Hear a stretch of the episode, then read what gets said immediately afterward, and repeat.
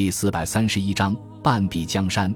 国军收复台湾之后，立即用最快的速度抢修、扩建新竹、嘉义、高雄等几个空军基地，并派驻了五个中型轰炸机中队和八个战斗机中队，开始对冲绳岛进行不间断轰炸。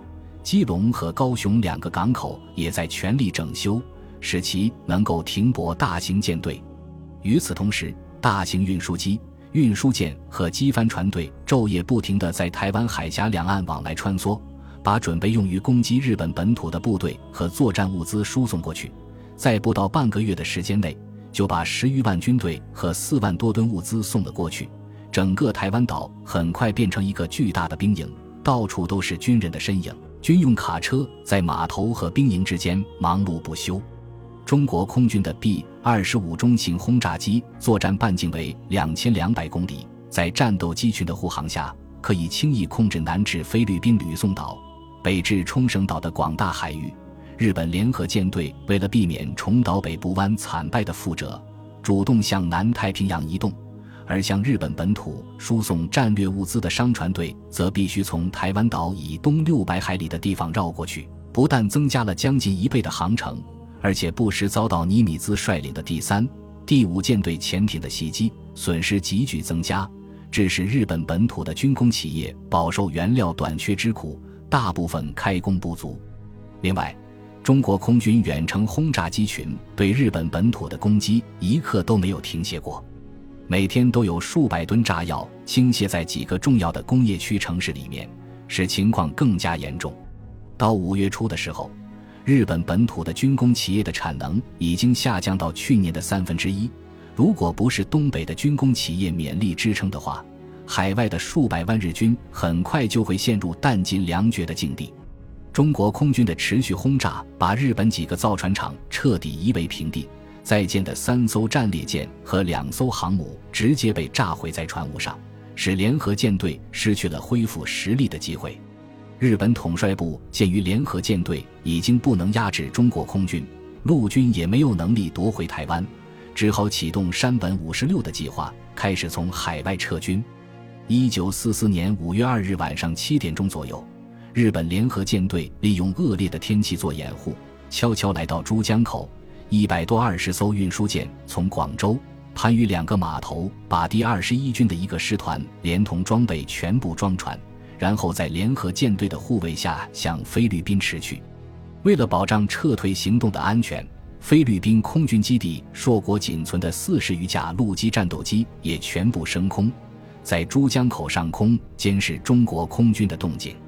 由于天气状况不好，联合舰队又是晚上行动，所以没有被中国空军发现。第一批部队顺利撤退到吕宋岛，然后分批前往冲绳岛。第二天中午。中国统帅部和华南野战军司令部才接到第二十一军大规模撤退的情报，当即命令第四和第十九集团军全线出击，不让日军脱身。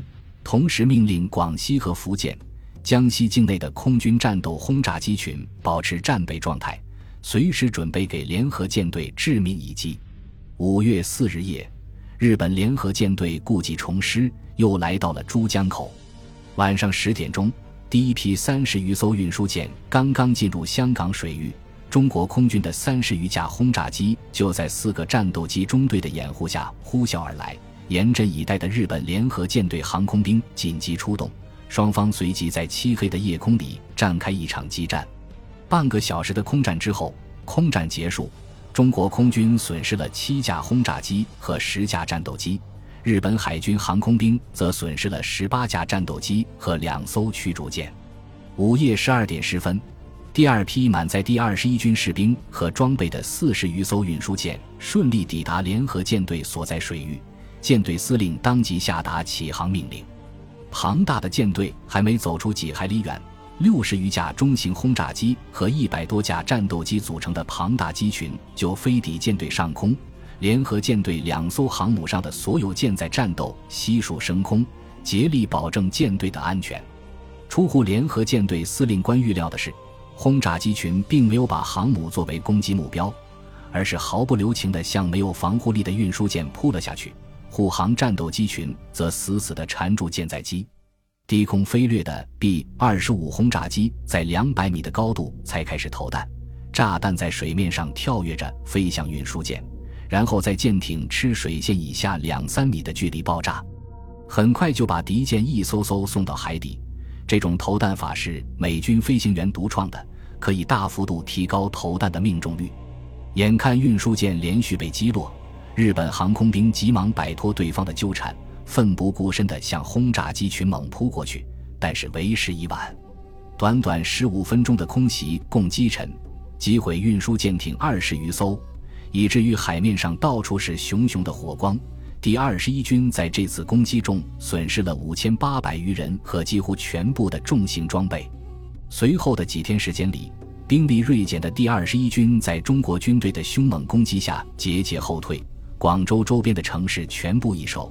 日军五万余人的残部龟缩在广州市区，依托坚固的城防工事负隅顽抗。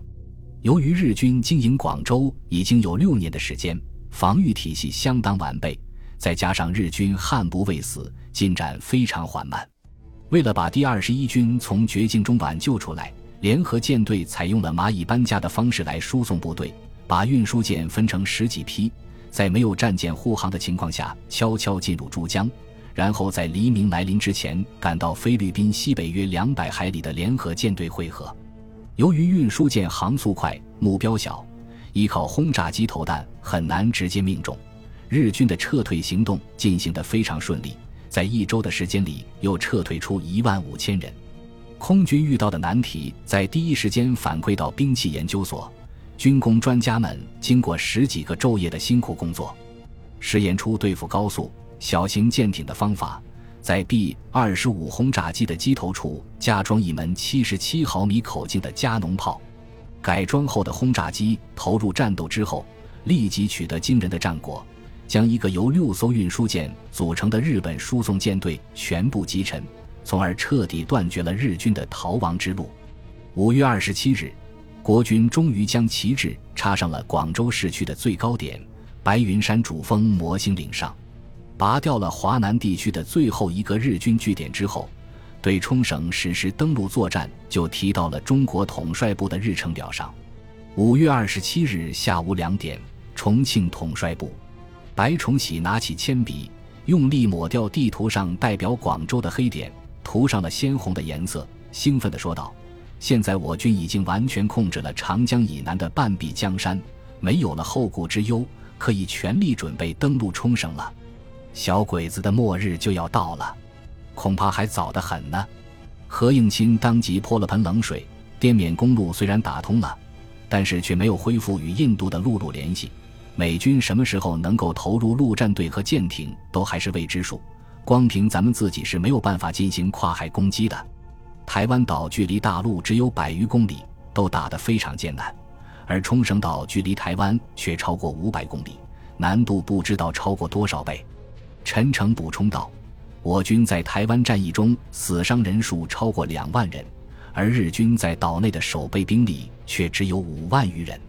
冲绳岛日本本土的门户，日军肯定要全力死守。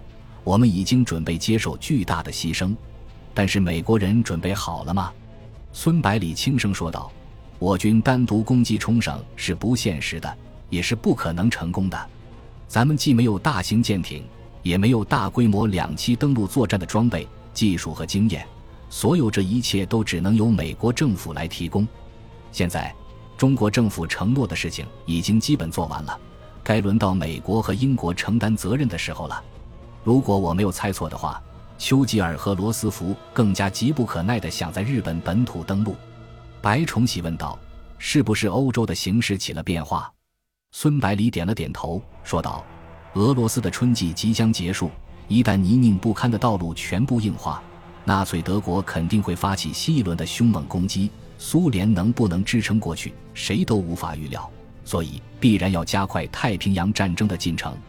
何应钦急忙说道：“孙总统，既然如此，咱们可以乘机要求美国投入更多的部队和装备，最大幅度降低国军的伤亡。”孙百里说道：“我会这样做的。”咱们的部队连基本的登陆训练都没有，肯定要全部依靠美军。所以我想把登陆冲绳的指挥权交给美国人。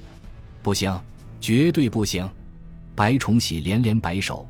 如果让美国人来指挥战役，即大败日本之后，咱们就不可能按照原定计划让犹太人统治日本，中国的利益也无法得到保证。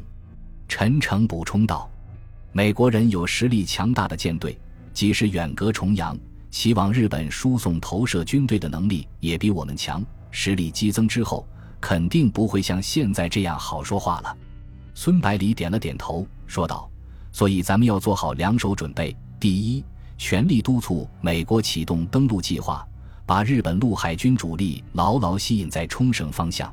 第二，全力加强西北军团的实力，等华北和东北的日军主力调集到其本土之后，通过长途奔袭解决关东军，进入朝鲜。国军只要在东京陷落之前占领朝鲜全境，就能重新掌握主动权。为了降低国军的伤亡。咱们只有冒这个险。